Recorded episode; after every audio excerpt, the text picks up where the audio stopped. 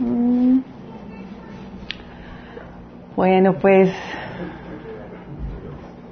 gracias a Dios estamos un, un domingo más compartiendo la palabra de Dios. Hoy de veras para mí es un súper, súper honor que, que el Señor me permita compartir este, con ustedes.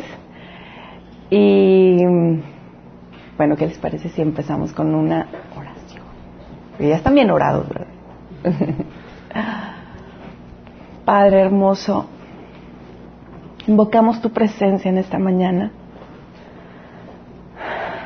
Rogamos que tu espíritu sea el que tome lugar en estos momentos y, y hables lo que hay en tu corazón para cada uno de nosotros, Señor. Te ruego, Padre, que tu Espíritu Santo prepare nuestros corazones y, esta palabra sea sembrada en buena tierra, Señor, y de mucho, mucho fruto para tu gloria. En el nombre de Jesús. Amén.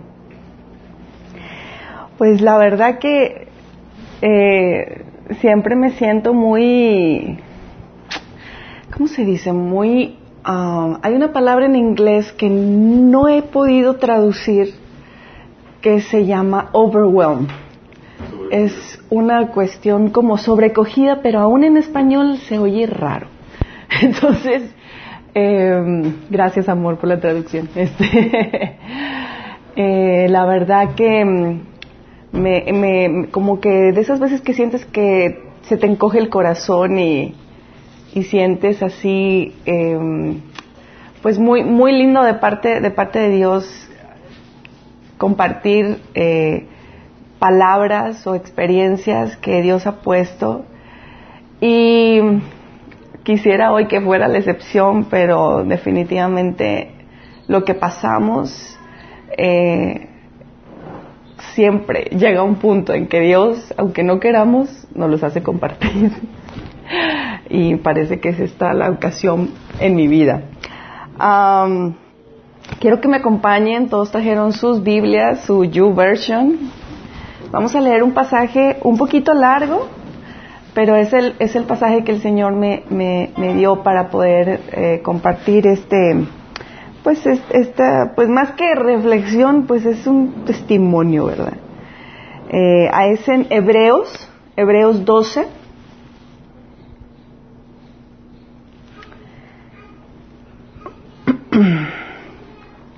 Voy a dar lectura del 1 al 13 y ustedes me siguen. ¿Sale? Dice, por lo tanto, ya que estamos rodeados por una enorme multitud de testigos de la vida de fe, quitémonos todo peso que nos impida correr, especialmente el pecado que tan fácilmente nos hace tropezar, y corramos con perseverancia la carrera que Dios nos ha puesto por delante esto lo hacemos al fijar la mirada en Jesús, el campeón que inicia y perfecciona nuestra fe. Debido al gozo que le esperaba, Jesús soportó la cruz sin importarle la vergüenza que ésta representaba. Ahora está sentado en el lugar de honor junto al trono de Dios. Piensen en toda la hostilidad que soportó por parte de pecadores. Así no se cansarán ni se darán por vencidos. Después de todo, ustedes aún no han dado su vida en la lucha contra el pecado. ¿Acaso olvidaron las palabras de aliento con que Dios les habló a ustedes como a hijos? Él dijo, Hijo mío, no tomes a la ligera la disciplina del Señor, y no te des por vencido cuando te corrige, pues el Señor disciplina a los que ama y castiga a todo el que recibe como hijo.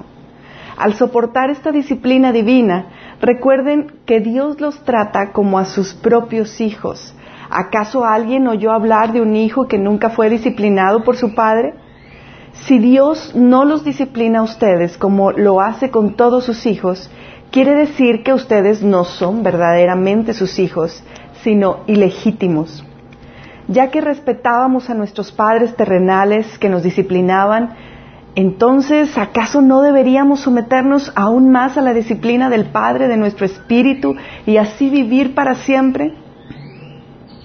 Pues nuestros padres terrenales nos disciplinaron durante algunos años e hicieron lo mejor que pudieron.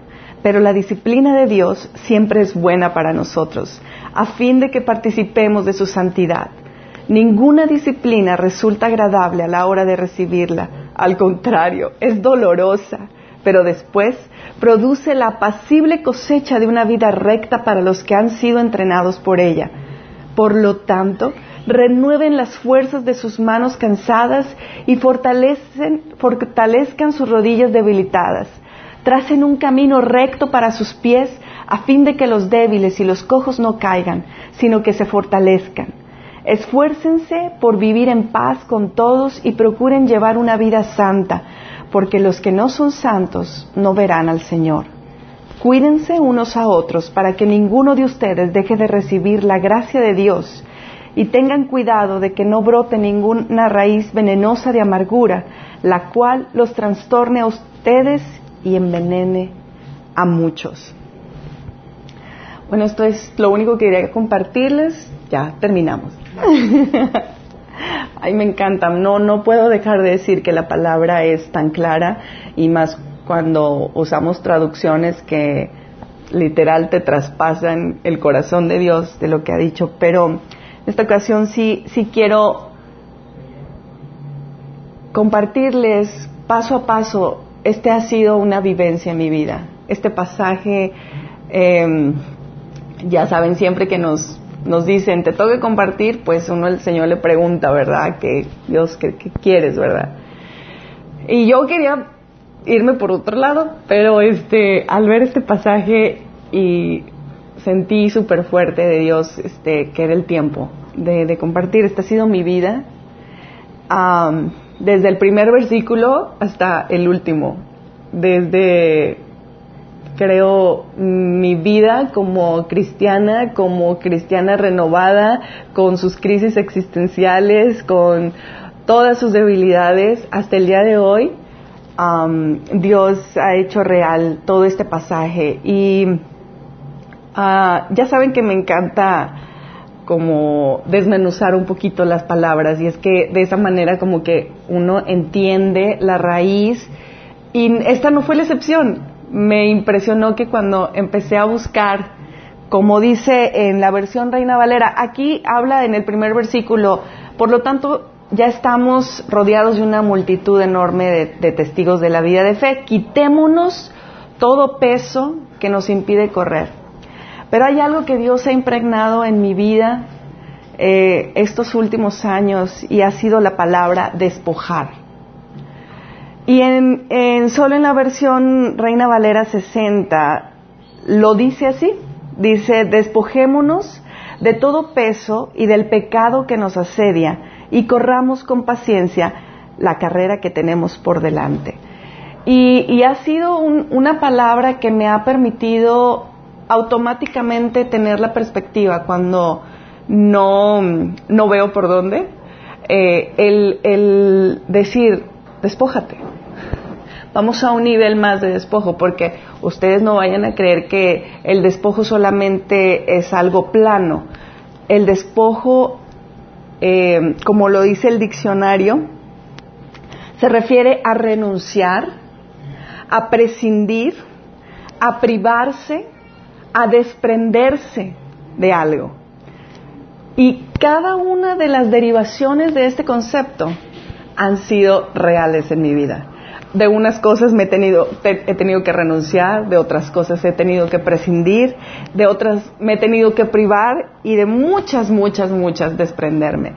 Y ah, la, la, la, la cuestión aquí es que me siento un punto entre todos los testimonios maravillosos como empieza este versículo, que tenemos una, una multitud de testigos de fe que ya han hecho este desprendimiento, que han ido por esta vida de despojo, no solo de los héroes de la fe, que, que adelante de este versículo que leímos empieza a hablar de todos los héroes de la fe de la Biblia, pero sé que en la faz de la tierra, en estos 2016 años, el Señor ha permitido que muchísima gente, pero muchísimo más, uh, con un nivel mucho más de despojo que, lo que yo les pudiera compartir, ha podido experimentar.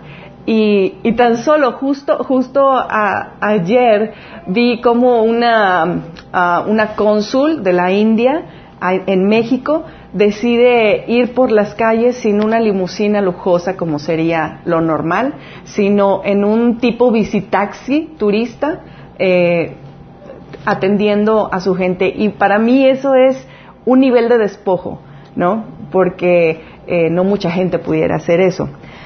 Eh, pero bueno, yo humildemente quiero compartirles lo que ha sido este recorrido de despojamiento y, ha empezado desde, desde renunciar a un estilo de vida. cuando, cuando eres soltera y no hay un futuro muy cercano delante de ti, siempre te visualizas de una forma, ¿no? Y cuando me case tendré tal cosa y esto y el otro y, probablemente mucho tenga que ver con la parte material y con la parte física. Y bueno, expectativas con las que uno crece rodeado en el entorno familiar, o sea, te influye muchísimo, ¿verdad? Oye, es que tú tienes que buscarte un hombre así y así, que te mantenga y que tenga su casa y que esto, y, siempre te escuchas ese, ese tipo de, de como un must, como si fueran ah, cosas de cajón que tuvieras que tener, ¿verdad? Entonces cuando te enfrentas a una realidad que no es precisamente esa y que desde el momento en que, por ejemplo, yo, muchos de ustedes sé que saben nuestro testimonio y no quiero ahondar mucho en eso, ah, pero desde el momento en que el Señor me permitió eh, conquistar al hombre de mi vida, Albert, rompió con todo formato y rompió con etiquetas y rompió con muchas cosas con las que yo había crecido. Desde tener la boda linda y bonita y este eh, que toda mujer eh, planeada, ¿no? Que toda mujer desea. Eh, no entendía y me costó el primer año de casados entender eh, que el plan de Dios para nosotros no era el normal, no era el que se esperaba de nosotros.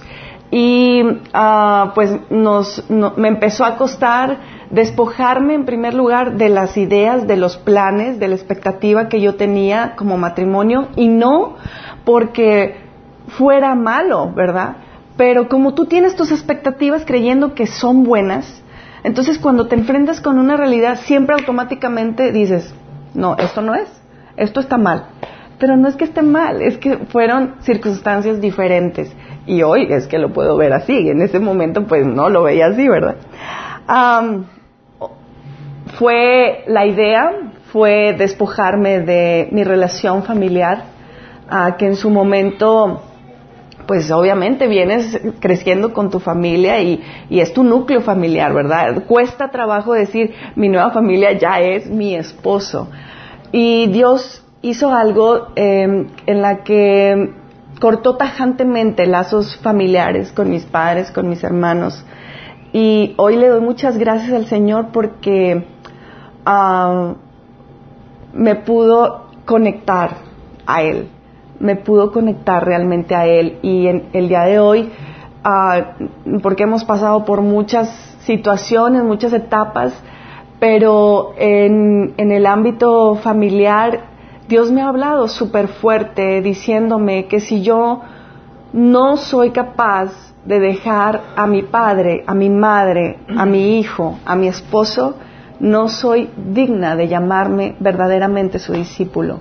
Y eso cuesta, eso cuesta, o sea, porque eso es ir con, oye, pues no es que yo quiera estar mal a veces con mi familia, sino que uno siempre tiene que elegir cuál es la voluntad de Dios. Pareciera que en la sociedad siempre es, este, la familia es primero y tenemos que estar con los, eh, eh, la familia y todo esto. Sí, mientras no tome lugar de la voluntad de Dios, de lo que Dios quiere para ti, porque si eso es obstáculo, también tienes que tener la flexibilidad para, no flexibilidad, tienes que tener el despojo para poder dejarlo atrás, si eso es lo que Dios te está pidiendo.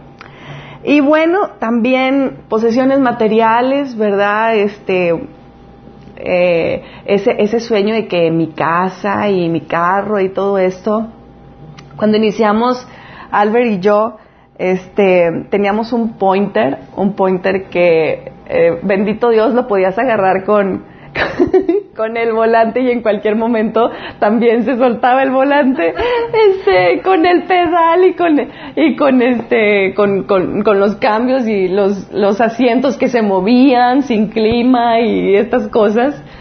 Y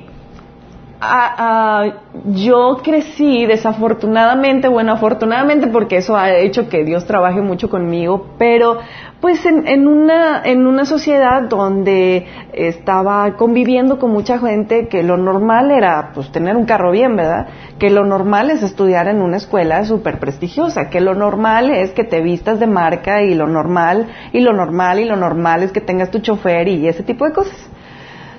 Ah, no es que yo tuviera este, ese tipo de, de vida, pero sí mi entorno era mucho así. Entonces, obviamente que cuando yo me caso, este, y vamos a, aún a la iglesia y todo, no, para mí representaba así como que, ¡ay, qué vergüenza, qué oso con nuestro pointer así de que se paraba y de que parecía burrito, ¿no? Y, y un día yo le dije, amor, yo no quiero, si quieres nos venimos, si quieres en camión o en taxi o algo, o sea, qué oso que se nos quede aquí, tengamos que echarle así, ¿no? Y vamos manejando y Alberto me dice, ¿quién para, ¿para quién lo estás haciendo? ¿Quién te importa? ¿Te importa que lo que diga la gente o lo que vea Dios de ti? Y yo, ay, va a empezar otra vez. Ah, y entonces agaché mi vista y, y cayó, cayó ese comentario en, en mi corazón de tal forma que es cierto, Señor, o sea, tú sabes quiénes somos y no somos lo que traemos puesto, ni en donde andamos, ni en nada. Y Dios me empezó a dar un sentido como de, como se va a ver raro, pero, y más sobre todo después de estas series del orgullo, pero sí me empezó a dar como un orgullo eh, de pensar que pudiera yo estar y pararme enfrente a mucha gente y, ser objeto a lo mejor de burla, de, señalamiento y de todo, pero que aún así eso era lo que Dios quería, eso era lo que Dios eh, eh, tenía planeado para nosotros. Y bueno, se los estoy resumiendo, pero fue un largo proceso donde Dios me despojó de esta a vida aparente, que todos en la sociedad en algún momento siempre quieres aparentar esas cosas, ¿no? Que tienes dinero, que te va bien, que tu trabajo súper bien y que por eso tu carro y que por eso tu, tu, tu, casa, tu vestimenta y todo esto. Y ah, hoy en día que Dios nos ha mostrado tan evidentemente eh, que nuestra vida Dios la ha planeado y la ha puesto específicamente la de Alberto y para mí a manera de protesta, a manera de protesta de la forma tan cotidiana y normal que vivimos como cristianos y pues ya no digamos como sociedad, ¿verdad? En una completa sueño de lo, de lo material, de lo físico, de, de lo que no se ve, lo que, lo que se ve es lo que realmente importa. ¿Verdad? Aún para los cristianos. Si estás todo pobre y mal, híjole, has de estar en pecado porque, pues qué loser, o sea, qué, qué fracaso, ¿no? En tu vida. Y, y, dices, wow, o sea, pareciera que no leemos toda la parte de, la Biblia, ¿verdad? Y ah, si, no, si no fuera suficiente, también a Dios nos, aquí donde estamos transmitiendo, que es su casa, es un lugar de una sola planta, bueno, tenemos dos, pero este, vivimos nosotros en la parte de, de arriba, uh, donde al principio yo decía, bueno, no, por favor, ¿qué pasa este? Porque era el, eh, era el lugar de donde vivía mi, suegra, mis cuñadas, y para mí eso era como, no, o sea, lo que siempre te dicen es, no te vayas al lugar donde vive tu suegra, o sea, más vale que te vayas al fin del mundo, pero que no estés cerca de ellos, ¿verdad? Entonces uno crece con esas ideas, entonces cuando me dice eso Albert, eh, nosotros estábamos realmente al otro orilla de, de, la ciudad, un, municipio que no quiero decir porque este no lo quiero dejar mal hoy. Hoy es muy bonito municipio, este, pero en su tiempo este, hubo situaciones, ya saben, de, de balaceras y demás, entonces pues nadie nos visitaba y este nos robaron en la casa y bueno, pasamos muchas cosas, pero yo estaba muy bien porque estaba sola, ¿verdad? En el momento que las cosas cambiaron y Albert me dice, ¿sabes qué? O sea, tenemos que ocupar la parte de arriba porque tenemos que apoyar a mi mamá. Este, esta parte se, se rentaba eh, diferentes cuartos este, para, para el sustento de mi suegra. Y yo dije, ay, no, no, no, no, primero me voy con mi abuelita que irme allá a tu casa, o sea, ¿cómo? Este, y, y, y, y van a decir que es broma, no, lo decía yo muy en serio y... No, no, no me puedes hacer si yo ayunaba y yo oraba, Señor, tú no me puedes avergonzar de esta manera, Señor, no permitas que eso suceda, no me puede pasar esto a mí, ¿sabes? O sea, porque pues uno crece con esas ideas. Se llegó el día y, y, me encantaba porque me encontraba, ah, ya te vas a vivir aquí a la casa de tu suegra, qué padre. Y yo, no. Bueno, era un sufrir para mí y, y, bueno, llegamos aquí, llegamos con, con nuestra primera pequeña, Sammy, bien chiquita, y era, o sea, una queja tan constante mía, o sea, de, es que no me cabe nada, es que aquí no hay esto, no hay el otro, este, la, la cocina no está terminada, nada más tengo una estufita súper chiquita y todo está así, y bueno, todos los peros que se puedan imaginar. Ay, y, y, mi suegra tan hermosa, tan preciosa, ella tiene un corazón de servicio, tiene un corazón proactivo de Dios y, Dios le ha dado un don de, de servir. Pero cuando tu corazón no está tratado como estaba el mío, pues todo lo veía yo mal.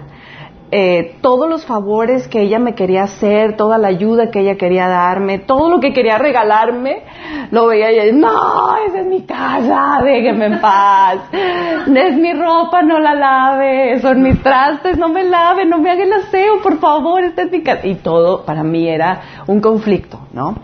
Y es mi suegra y es esto, y entonces la situación eh, para mí se volvió como aquellos escenarios que te pintan que es imposible vivir como tu suegra, con tu suegra, ¿verdad? Y yo eh, dando el, eh, dándonos el, taller de sanidad interior y yo decía, yo es que ya hice como 10 cuartitos, o sea, es que ya fui al taller de sanidad, yo ya fui y le dije, Señor, ya me desahogué, mira, mi suegra me hace esto y esto y esto, por favor, cámbiale, yo la perdono, la perdono, la perdono, pero, este, y, yo decía, bueno, gracias, Señor, gracias, y, y yo me esforzaba, ¿verdad?, por terminar ahí mi cuartito, no sé cuántos, cuántos procesos hice. Eran esas veces que yo hacía como 10, 15 procesos al día, ¿no? De, sanidad interior. Aquí le decimos cuartitos, ¿no? Porque cuando hacemos las administraciones nos íbamos un cuartito aquí de enfrente y así lo hacíamos. Los que no saben de lo que estamos hablando, en Minas Church tenemos talleres, que uno de ellos es sanidad interior y por favor toman. Este, pero resulta que me fui dando cuenta que, pues por más cuartitos que hiciera, la sanidad interior, y eso fue una revelación, es solo una base. Es solo una base en nuestro corazón para que pueda estar listo para accionar la obra que el Espíritu Santo produce en nosotros. No es como que voy a hacer cuartito para amar a, a la gente, no va a ser cuartito para este, ya no enojarme, no, el cuartito se hace para que tu corazón esté tranquilo y entonces en el momento que necesites amar, decidas amar. Decidas no enojarte, decidas cambiar tu manera de pensar, porque no es una cosa que viene el Espíritu Santo y lo hace de la noche a la mañana. Es todo un proceso de santificación. Y cuando nosotros venimos al Señor, instalamos ese servicio en nuestras vidas, en nuestro espíritu. Instalamos al Espíritu Santo en nosotros, pero no es como que Él lo va a hacer todo y a veces decimos, ay no, pues es que no has orado y bueno, también tiene que ver eso. Pero este, tiene que ver también el cuánto nos vamos despojando para que el Espíritu Santo pueda hacer su obra, pero se está impidiendo por que en el momento que tenemos que tomar la decisión, no lo hacemos. No tomamos esa decisión y entonces, ay, no sirven los talleres, no sirven todo la sanidad, ni, ni lo de mente renovada, ni nada de esas cosas. Y la volví a tomar y ya van como 10 veces que lo tomo y no, necesitas tú poner tu voluntad y tu decisión. Um, y, ya me fui como muy adelante. Eh, quiero hablarles de toda esta parte de privar. Uh, les hablo de, les he dicho de renunciar a un estilo de vida eh, con, su con mi familia, con posesiones y demás. Prescindir de comodidades, de, de lujos que parecieran necesidades. Cuando estás tú en un en un modo donde, de un modo de vivir donde este, tus idas a los spas son una necesidad o, o que tu debo de comprarme esta ropa es no, un, no, no lo ves como un lujo, sino como una necesidad, pues hay un problema de despojo, ¿verdad? Porque eh, no vayan ustedes a creer que yo les estoy diciendo porque ustedes tienen algo, no para nada. Yo les estoy compartiendo mi testimonio, si les llega a tocar algo, no crean que es porque estoy diciendo algo por ustedes. Este, pero sí he tenido que, prescindir de, esas cosas y de despojarme de ver una vida eh, normal cuando tú ves situaciones y, que todos yo creo que estamos conscientes de, esta sociedad que vive en tan escasos recursos y que son tan felices y que no necesitan más porque se tienen en la familia, se tienen el uno al otro, porque no, no tienen pleitos, porque no tienen ni carro, no tienen nada a qué comer, pero están contentos. Y cuando tú, Dios te lleva a, a ver esas situaciones, no solo para ayudar, sino para traerte tú el aprendizaje y decir, yo tengo todo esto y aún así me quejo, y aún así me enojo, y aún así estoy viviendo de una manera tan mal agradecida, no es posible.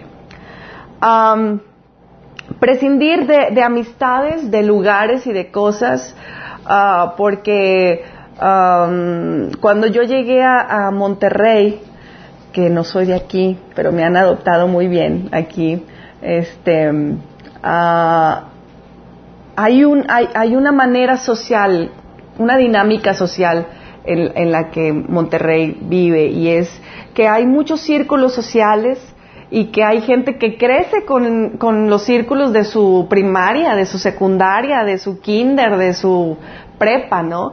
Y no lo sueltan. Entonces, hay esta dinámica donde si tú eres nuevo o quieres tú eh, insertarte en alguno de esos em, círculos, error. Estás excluida, ¿verdad?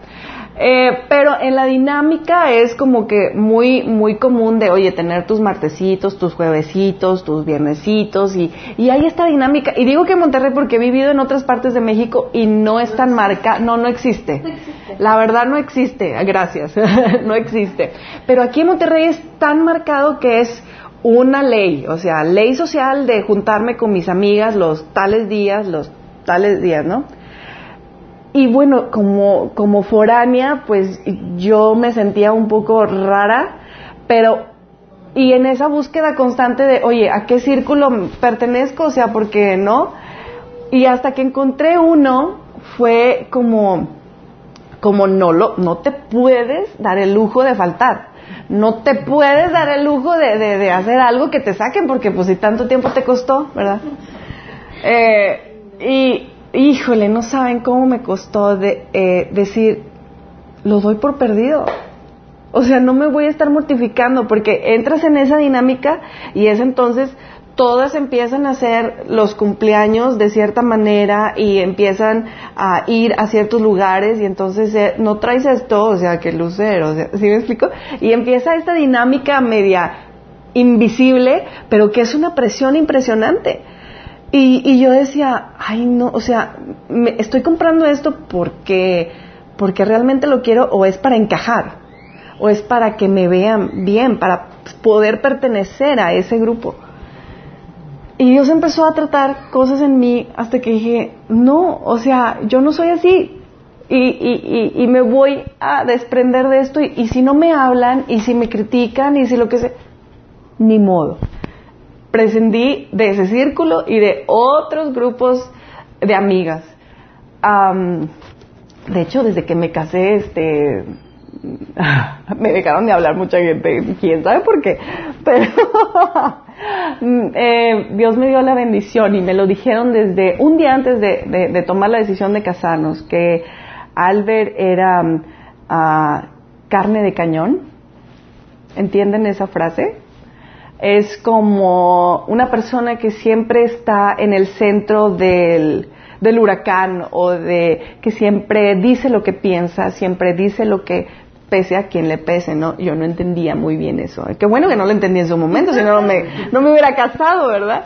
Pero hoy en día, eh, que el Señor, eh, después de eh, este proceso que, que, ha hecho en mi vida, he podido entender eso y he podido tener una convicción de lo que, de la identidad que Dios tiene en mí. Y es ahí donde ha sido una de las partes más importantes en mi vida que Dios ha hecho. Eh, ¿Se acuerdan que al principio les dije que despojarse eh, tenía que ver con renunciar, con prescindir, con privarse? La parte de privar, este, la pasé también muy bien. Desde que nos casamos no, no habíamos tenido, no tuvimos luna de miel, no tuvimos vacaciones. Eh, y estuve, yo creo que desde que me casé estaba yo, Señor, por favor, unas vacaciones, aunque sea chiquitas, aunque sea así, tantitas, ¿no?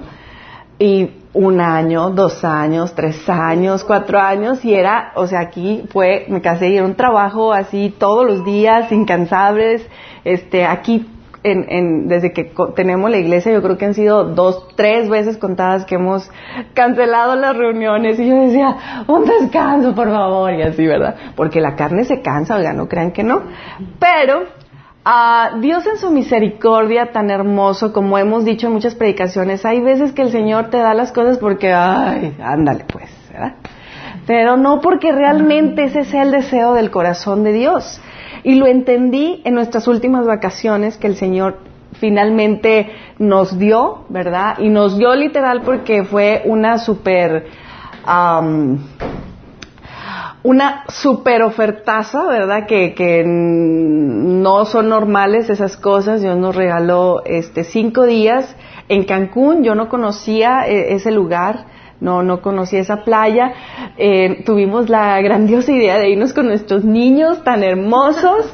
Eh, y no, pues por tantísimas maletas, ¿verdad? Como yo nunca había ido a la playa con niños, este, hola. pues claro que resulta que me llevo cuatro o cinco maletas, ahí iba yo en el aeropuerto, ¿verdad? A mí nadie me dijo que lo que te pones un día te lo vuelves a poner en todo el día, ¿verdad? Que por si la lluvia, que por si se quema, ya saben, una mamá primeriza en yendo a la playa. Y bueno, esos cuatro días, en el primer día, Sammy nos dijo, mami, ¿puedo ir, podemos irnos ya a la casa? ¿Podemos irnos a la casa a ver una película con clima? Y nosotros, mi amor, pero mira, estamos aquí en la playa. ¿No quieres la alberca? Mira, qué bonito. No, mami, ya me cansé, quiero irme a la casa. Y Alberto y yo nos quedamos, bueno, nos dimos una cansada impresionante.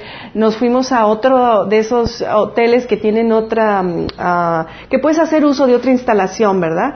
Y nos dijeron, de ahí al centro, en 15 minutos llegan, ¿verdad? Bueno, ay, pues en 15 minutos pues nos vamos caminando, ya saben que allá en la costa los taxis son muy caros.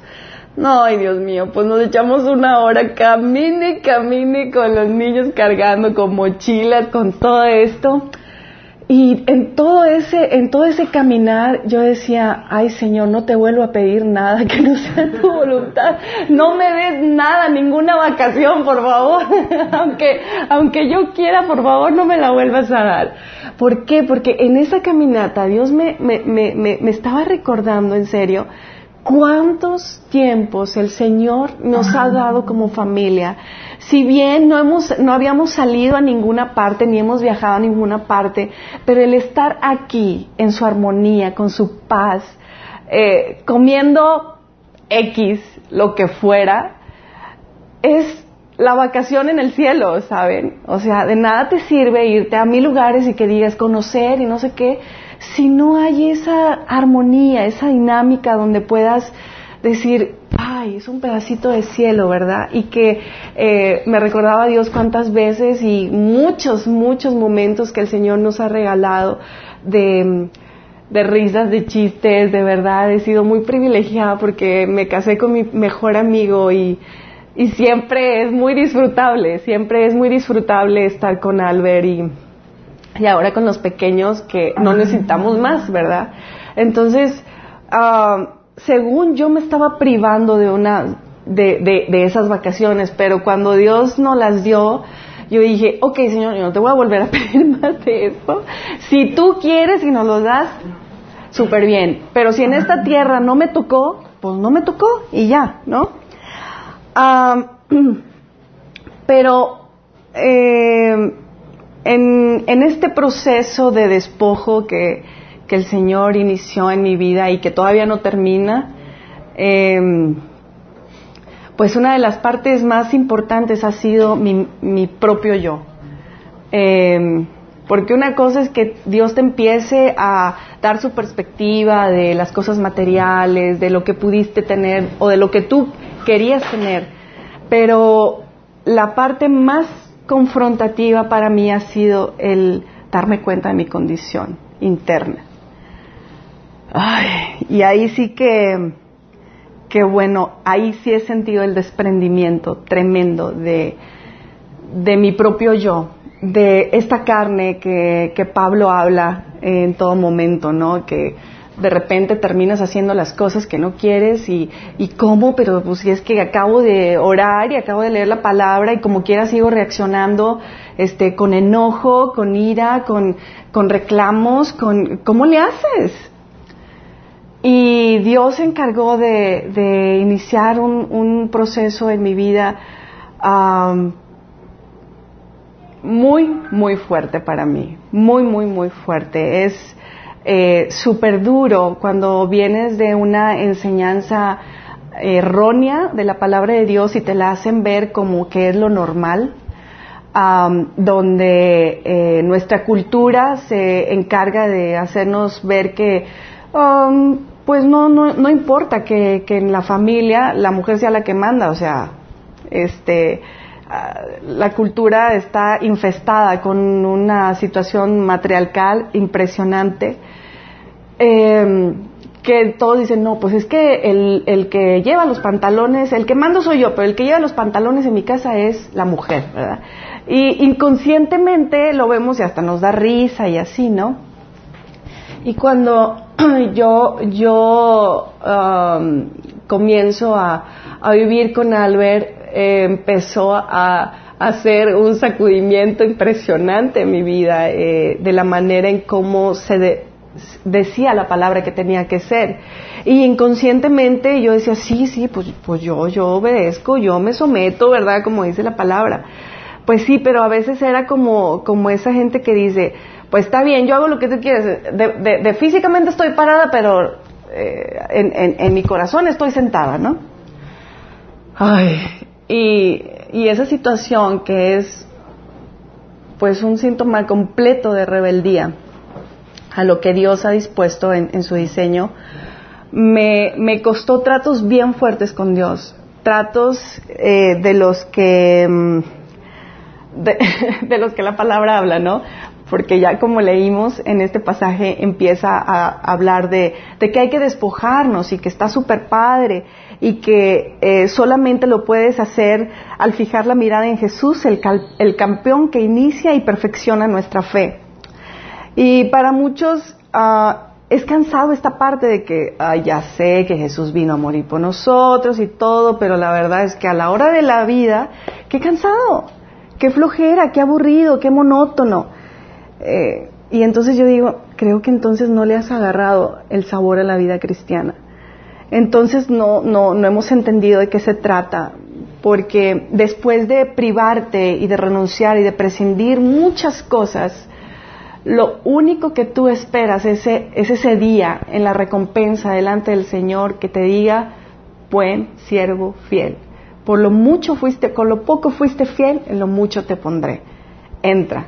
Y ahí yo, yo sé que va a valer la pena todo el sacrificio, entre comillas, y, eh, situaciones de adversidad y demás que hayamos pasado, porque lo que más va a importar es estar bien delante de Él. y a veces no tenemos esa perspectiva en nuestra vida diaria, cuando se nos hace más fácil hacerle caso al arrebato de necesito comprar esto, necesito ir para allá, necesito estar con amigos, necesito tú ponle el nombre que tú quieras, pero no tenemos esa, o sea, no nos aflora en la piel el hecho de, no, déjame, sacrifico este tiempo y no voy a ir con mis amigas. Déjame, este, no, la verdad realmente no necesito es, esto, esta bolsa o esta, esta, esta vestimenta, este, em, o no, no necesito este carro, tal cosa, ¿verdad? Me refiero a cosas materiales. No, o sea, nadie se va a negar, oye, pues si me lo dan, pero pues si tengo dinero, ¿por qué no me lo voy a comprar? No está en nosotros, en nuestra naturaleza, eh, reprimirnos de, de ciertas cosas. Y es ahí cuando la obra del Espíritu Santo tiene que estar súper, súper real, ¿no? Eh, teniendo consciente de que es una cosa constante, no es una cosa que se va a hacer de la noche a la mañana. Y Ah, Dios, Dios te pone cuando tú no puedes hacerlo, cuando no eres capaz de dejar a, tus círculos, cuando no eres capaz de tomar eh, otra dirección en tu vida, cambiar completamente tu estilo de vida. Dios dice ahí en Hebreos 12:3 dice, piensen en toda la hostilidad que soportó por parte de pecadores, así no se cansarán ni se darán por, por vencidos. para mí esta es la perspectiva sobre todo situación, sobre toda circunstancia que podemos, que podemos estar pasando, porque eh, hay muchas cosas que decimos, es que sentimos que se nos cae el mundo encima, pero cuando volteas a la cruz y volteas al Señor y dices, Dios, tú pasaste todo, pasaste maltrato, pasaste ah, escasez, pasaste vituperio, pasaste vergüenza y aún así, dice, después de todo, a ustedes aún no han dado su vida en la lucha contra el pecado. Para mí esto es Pablito siendo un poco sarcástico, ¿verdad? Ya están cansados, ya se sienten mal. No, chiquitos, pero todavía no, no han dado su vida por esta lucha, ¿verdad? ¿Qué es? Si a la primera de, buenas nos echamos para atrás.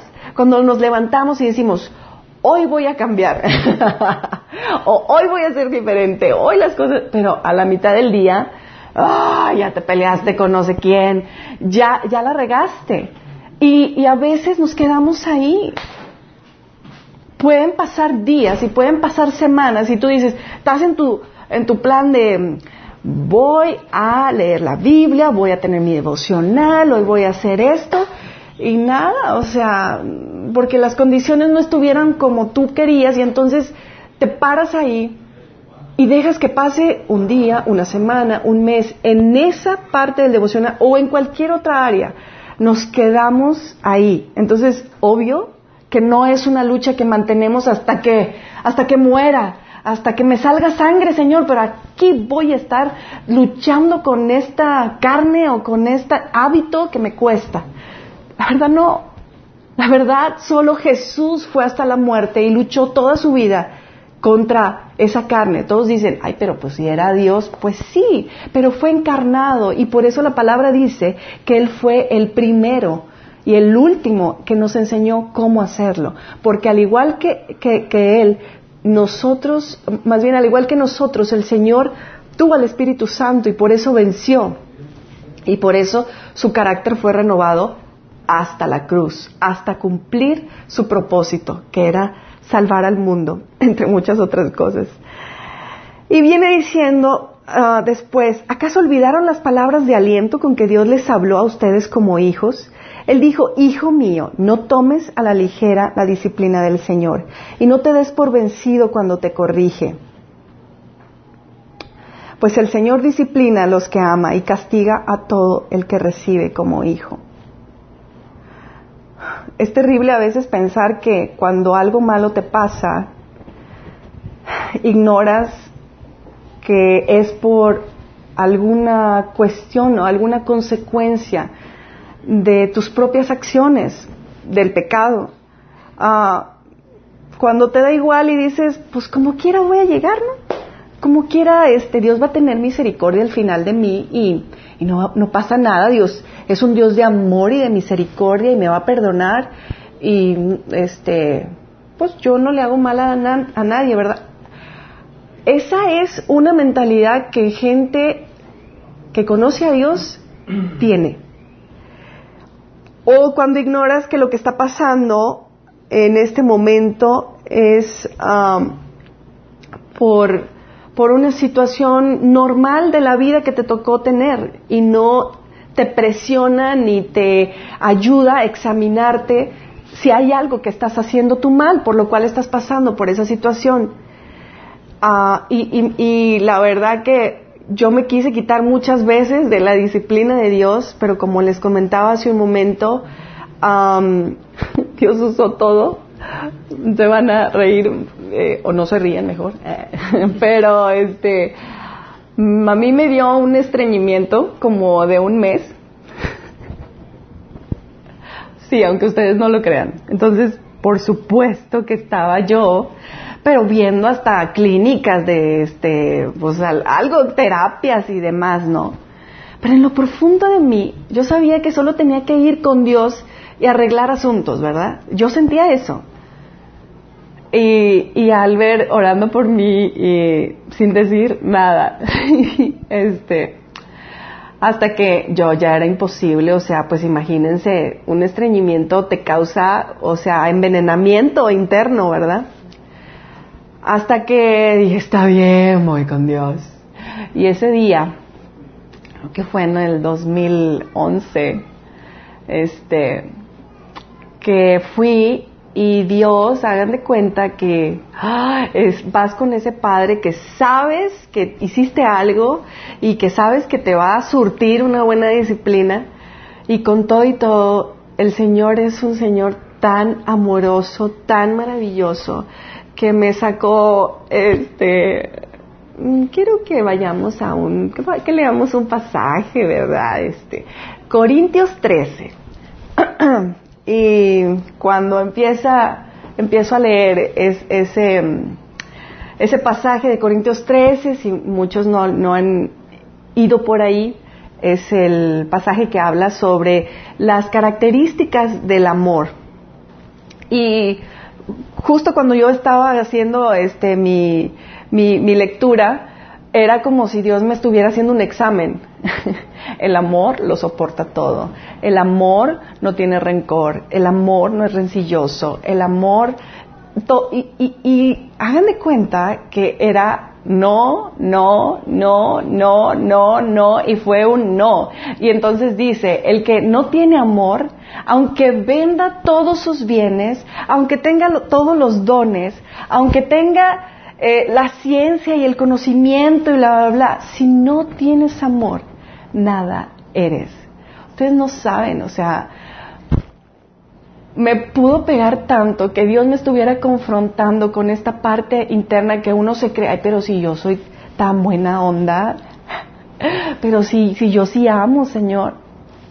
Pero cuando vienes a Dios, Dios te muestra una genuina condición tuya, tal, tan transparente que no te puedes poner a discutir, o sea, no te está preguntando, ¿verdad? Te está diciendo. Y y Dios me mostraba que toda esta es a causa de, que yo no estaba amando a mi esposo como yo debería de amarlo. Y yo decía, pero ¿cómo, Señor? Pero si yo sí lo amo, ¿de veras? No, ¿tienes esto? ¿Tienes esto? El amor es así, así, así, así. Y, y Dios me mostraba que yo no estaba amando porque había una raíz que ah, vino desde mi adolescencia, donde uh, por ser tomada un punto de referencia como de opinión en mi familia, eh, yo empecé a tomar criterios eh, sola sin tener eh, la opinión de mis padres y la autorización. Entonces, en cosas tan sencillas como, eh, mija, quiero que regreses aquí a las 10, 11 máximo de la noche, ya quiero que estés aquí. Entonces eran las 12 de la noche y pues yo estaba evangelizando, estaba yendo con mis amigos cristianos, estaba yo súper bien y yo decía, o sea, no estoy haciendo nada malo, no estoy yendo a ningún otro lado. Y, y yo hice llorar mucho a mi mamá, muchísimo. Ah, eran cartas y cartas que mi mamá me dejaba, mija, tú no, no puedes pasar sobre estos límites porque eh, te está saliendo de autoridad y me, ah, me enervaba que me dijeran eso, ¿no? De la autoridad y todo el tiempo. Cuando ah, Dios me muestra ese momento que yo tuve ahí, eh, que quería, no sé, que se abriera así el, la tierra, ah, en ese momento agarré el teléfono y les hablé a mis papás y, y les pedí perdón, o sea, por tantas veces de desobedecer su su autoridad y pasar por encima de ellos y, que esto me estaba causando una situación como la que yo estaba viviendo con, mi esposo. Ah, claro que después de, ese momento, eh, pues cuando hablo con Albert y le digo, ¿sabes qué? O sea, Dios puso esta situación porque estoy súper mal, o sea, y, y quiero pedirte perdón por esto y por esto y por esto y por esto. Y Alberto así de, wow, wow, ¿quién te dijo? ¿Qué pasó? Y después platicando, él me dijo que el Señor le había, le había dado esa misma palabra y, él le dijo, no, Señor, yo no se la voy a dar. Mejor tú dásela porque a mí me va a ir como en feria, ¿verdad? O así. No, pues Dios siempre hace las cosas súper perfectas. Pero eso no, no acabó ahí. Dios, eh, les he dado mucho mi testimonio en el taller de matrimonio no manicomio que esa situación de, rebeldía pues no es como que eh, se, compone de la noche a la mañana, ¿verdad? Eh, va en acciones, en acciones específicas Dios te empieza a mostrar, hey, esa no es la actitud. Y pasaron, pasaron meses y ah, un día no sé qué estábamos diciendo Albert y yo y que le dije, no, es que tú siempre quieres tener la razón. Y ahí, en esa frase que alcanzó a salir de mi boca, sentí como un rayo que me electrocutaba y, no pude. Me fui al, a mi vestidor y sentí que Dios me iba a matar. Que Dios me iba a matar ahí. Y solo sentía la furia y el coraje de Dios de no más. No más así. Una sola palabra que vuelva a salir de tu boca con, con tal soberbia y rebeldía y aquí quedas. Y yo, o sea, me, ahí sí fue de, Señor, no, por favor, o sea, abran la tierra, por favor, porque sentía yo la voz de Dios encima de mí. Y cuando me levanté esa, esa noche, eh, Alberto ni siquiera se dio cuenta lo que pasó, pero Dios me puso a escribir eh, tú tienes esto y esto y esto, eres una persona así, así, así y así y así. Ay, y, y me dio tanta vergüenza, me dio tantísima vergüenza, tanto dolor poder ver que por más años de cristianismo, por más palabra que uno pueda leer, puedas tener unos frutos tan de la carne, tan terribles, y, para mí fue una confrontación eh, mucho más fuerte que las que Dios había tenido anteriormente. Y, esa, en ese momento lo que el Señor hizo fue que su Espíritu Santo, no puedo decir que entró en mí porque sé que estaba en mí, pero tuve dos semanas, tuve dos semanas de una conciencia despierta es como si tuviera al Espíritu Santo cerca de mí que me dijera, esa, esa manera en la que estás pensando, esa manera como actuaste ahorita, como tú saludaste, como tú viste a la persona, eso no me agrada. Esa manera en la que tú no me agrada. Y así fueron dos semanas que el Espíritu Santo estuvo conmigo como, como un gendarme, ¿verdad? Anotándote en, en la lista lo que estaba mal. Y yo era de que no, no puedo ser yo esa persona. ¿Cómo? O sea, pero sí. Y entonces el Señor me reveló y, y esa, e, ese, ese, ese, testimonio lo compartí en un mensaje que, que se llama como, como estar alerta a lo, que, a lo que está dentro de ti porque no estamos conscientes y tenemos una vida interna que es la que rige nuestras acciones, la que rige nuestra, nuestra vida y es terrible no, no, no darnos cuenta porque podemos orar y podemos tener tanta palabra y no estar conscientes de que yo voy a ayudar a una persona porque, pero porque realmente no quiero ayudarla, porque quiero que vean otros que la ayudo. ¿Sí me explico? Entonces nuestras acciones empiezan a ser falsas y nuestras, y nuestras palabras empiezan a ser falsas porque no estamos conscientes qué es lo que mueve nuestro corazón, qué es lo que hay dentro de nosotros. Y ahí es donde el Señor tuvo que eh, confrontarme y empezar de cero conmigo, empezar de, mijita, te me vas a leer toda la Biblia otra vez y te me vas a hacer cosas, hábitos eh, básicos, ¿verdad? Básicos como mi devocional, como no pienses que es normal de que, ay, pues a lo mejor un día se me pasó y, y a todo el mundo le pasa. No, donde el Señor me empezó a llevar a una disciplina tremenda de no puedes hacer ninguna otra cosa sin antes te metes con el Señor. No puedes tú planear otras cosas si tú no estás bien en tu casa con lo que tu esposo te está diciendo. Y entonces ha sido un proceso impresionante en todas las áreas de mi vida, porque en ese, en ese, en ese tiempo también Dios tocó la parte física mía, que como toda mujer, ¿verdad? Eh, pues siempre quieres estar, eh, pues, eh, ¿cómo les explico? Eh, bien, uno bien presentable, bien vestida, con, con las medidas eh, que se espera, ¿verdad? Pero cuando yo me topé con, con, esa situación donde por más dieta, por más cosas que hacía, nomás no, no, no, pasaba nada. Y entonces yo, y, y, y yo diciéndole al amor, déjame ir a algún lado, un doctor o algo que me cheque, ¿no? Y sí me chequé, no tenía absolutamente nada. Y digo, bueno, déjame que me den unas pastillas o una cosa que me ayude aquí, ¿verdad? Este, porque pues con a lo mejor este con procesos hormonales normales de un parto, de una lactancia, pues sí se mueven cosas, pues decía, ya, ya, estuvo suave, ¿no? Albert no no me daba ese permiso y Dios lo guió a eso porque ese fue un proceso que más me costó eh, físicamente eh, desprenderme de, de, la expectativa, de lo que se supone que tienes que ser. Y era un engaño y era una amenaza terrible cada momento del enemigo que quería venir y decirme, es que está súper mal, o sea, ¿qué, qué, qué eres si no, este, si no adelgazas y tú estás compartiendo de que tu Señor eres el que tiene disciplina y demás y tú estás así, mira, ¿no?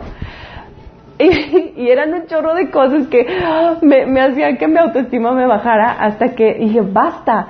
Y otra vez Dios me puso, a, tú no eres lo que, lo que te pones, tú no eres lo que te ves, tú eres un corazón transformado. A mí me importa más un corazón limpio y un corazón puesto a dieta que, todo lo que tú eres por fuera. Eso se da en cualquier momento y yo estoy permitiendo eso en tu vida. Estoy permitiendo eso en tu vida para que tú tu, tu, cambio y tu transformación sea realmente de adentro hacia afuera. Y hoy, bueno, pues no soy así súper este, esbelta ni mucho menos, pero sí he tenido un proceso donde me siento súper saludable, me siento, he adquirido hábitos de, ejercicio, de alimentación y a la par con, con mi hábito de, estar todo el, día, todo el día, todos los días con, con, el Señor, con la palabra, han podido hacerme ver eh, que el proceso de santificación que Dios tiene para nosotros es mucho más importante que cualquier cosa que nosotros busquemos en el mundo, sea eh, estar más delgado, estar más saludable. Si tu corazón no está alineado al Señor, de verdad que es, es, terrible que lo busques. Yo no estoy diciendo que está mal, ¿verdad? Es, es, es bueno, pero que no se interponga o se contraponga con lo que Dios quiere trabajar en ti, porque si hay algo real es que a Dios le interesa nuestro corazón y un corazón sano, un corazón que de verdad le busque. Y eh, yo ah, quisiera decirles que, que ninguna disciplina resulta agradable a la hora de recibirlo como leímos. Al contrario, es súper doloroso, pero hoy mi vida a través de todo este proceso que Dios ha hecho, no es que eh, sea así este eh, perfecta, ¿verdad? Porque la de ninguna lo es, pero hoy soy completamente plena en lo que Dios nos está llevando, es súper disfrutable y, y súper convencida de que estamos en el plan de Dios, que estamos en ese propósito y, si bien no es algo que, que, viene de la noche a la mañana, como lo, he dicho, eh, por favor tampoco tomes una actitud como de que es too much. O sea, yo, yo a esto, todo eso no, no me gustaría realmente lidiarlo. Se trata de amar a Dios con todas nuestras fuerzas, con todo nuestro corazón, con toda nuestra mente. Si se fijan, ese versículo no solo habla de, pues ámalo con tu corazón, no, con todas tus fuerzas, con todo tu corazón, con toda tu mente, y entonces todo nuestro ser es haciendo hábitos, haciendo constancia, eh, es que podemos realmente caminar en esta, en esta vida que Dios nos está poniendo y, forjar hábitos como los devocionales, como los talleres que aquí damos, pero como ya les dije, eso no son este, la varita mágica, ¿verdad? Es todo el resultado. El día de hoy yo puedo automáticamente tener esos recursos, ¿verdad? Y si pasa algo malo, si es, ya no es como que, chin, me frustro y ya se me acabó el mundo, es, Señor, tú tienes un plan. Tienes un plan para todo y, y, y, aunque me toque sufrir, entre comillas, o lo que sea, no es absolutamente nada con todo lo que tú ya hiciste. Y, viene la consolación y viene la perspectiva automáticamente, pero automática no porque así fue, sino porque ha sido todo un proceso de día a día estar ahí con Dios. dice dice eh, los últimos versículos que esfuércense por vivir en paz con todos y procuren llevar una vida santa, porque los que no son santos no verán al Señor. Sabes que a veces vivimos como cristianos y ignoramos esa parte, como les dije, o sea, hace un rato que decimos, al final de todas las cosas, el Señor va a tener misericordia de mí. Y quién sabe cuál es nuestro último segundo en esta tierra. Dice segunda de Corintios, examínense para saber si su fe es genuina. Pruébense a sí mismo y sin duda saben que Jesucristo está entre ustedes. De no ser así, ustedes han reprobado el examen de la fe genuina.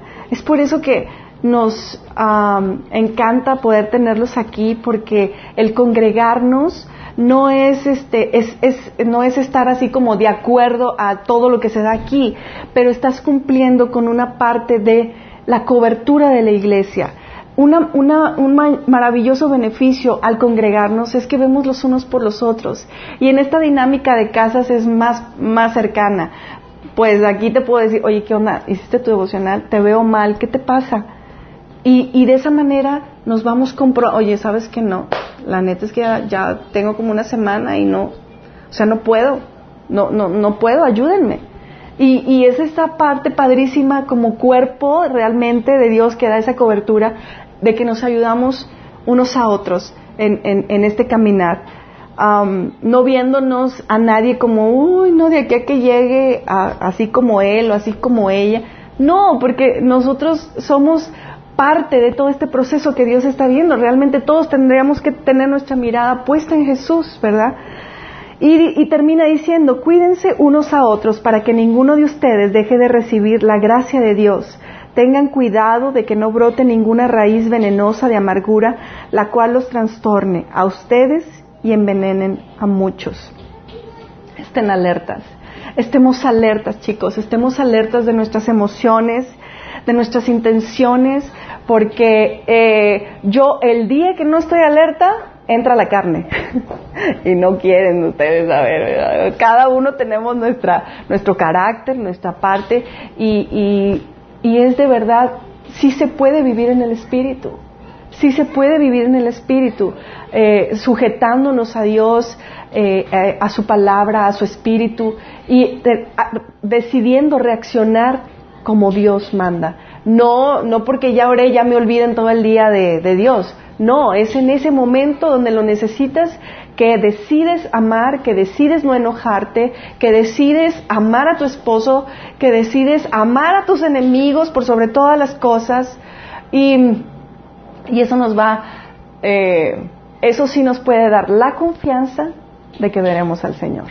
Porque estamos en esa lucha del pecado, estamos en un proceso de santificación. Ya cuando no te, te valga, no te importe y digas, ay, no, qué flojera, pues entonces ahí oraríamos mucho por ti para que Dios te trajera de regreso. Pero eh, alerta, chicos, estemos alerta a, a este mundo que cada día está mucho más contaminado, está mucho más frío, mucho más indiferente y es tan delgada la línea en la que podemos entrar en ese flow y y hacernos insensibles a lo que el Señor nos está llamando. Padre, hoy quiero darte gracias, Señor.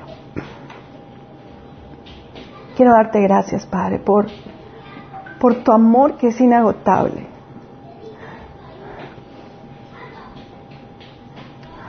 Por eso para mí es tan importante, Señor, agradecerte todos los días, a cada momento, Señor, que me hayas perdonado de mí y que a pesar de lo que de lo que era, Señor, pudiste tener misericordia y darme una oportunidad. Merecía la muerte, porque esa es la paga de todo pecado. Mas tú tuviste misericordia de mí, Señor, y te doy muchas gracias, Señor. Muchísimas gracias, Padre, por, por tu amor, por tu perdón por esta nueva oportunidad, Señor, de, que hoy me permites compartir lo que tú has hecho en mi vida, Señor.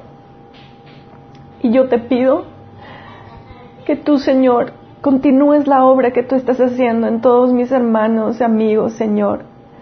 Los que nos están viendo y los que están aquí, Señor.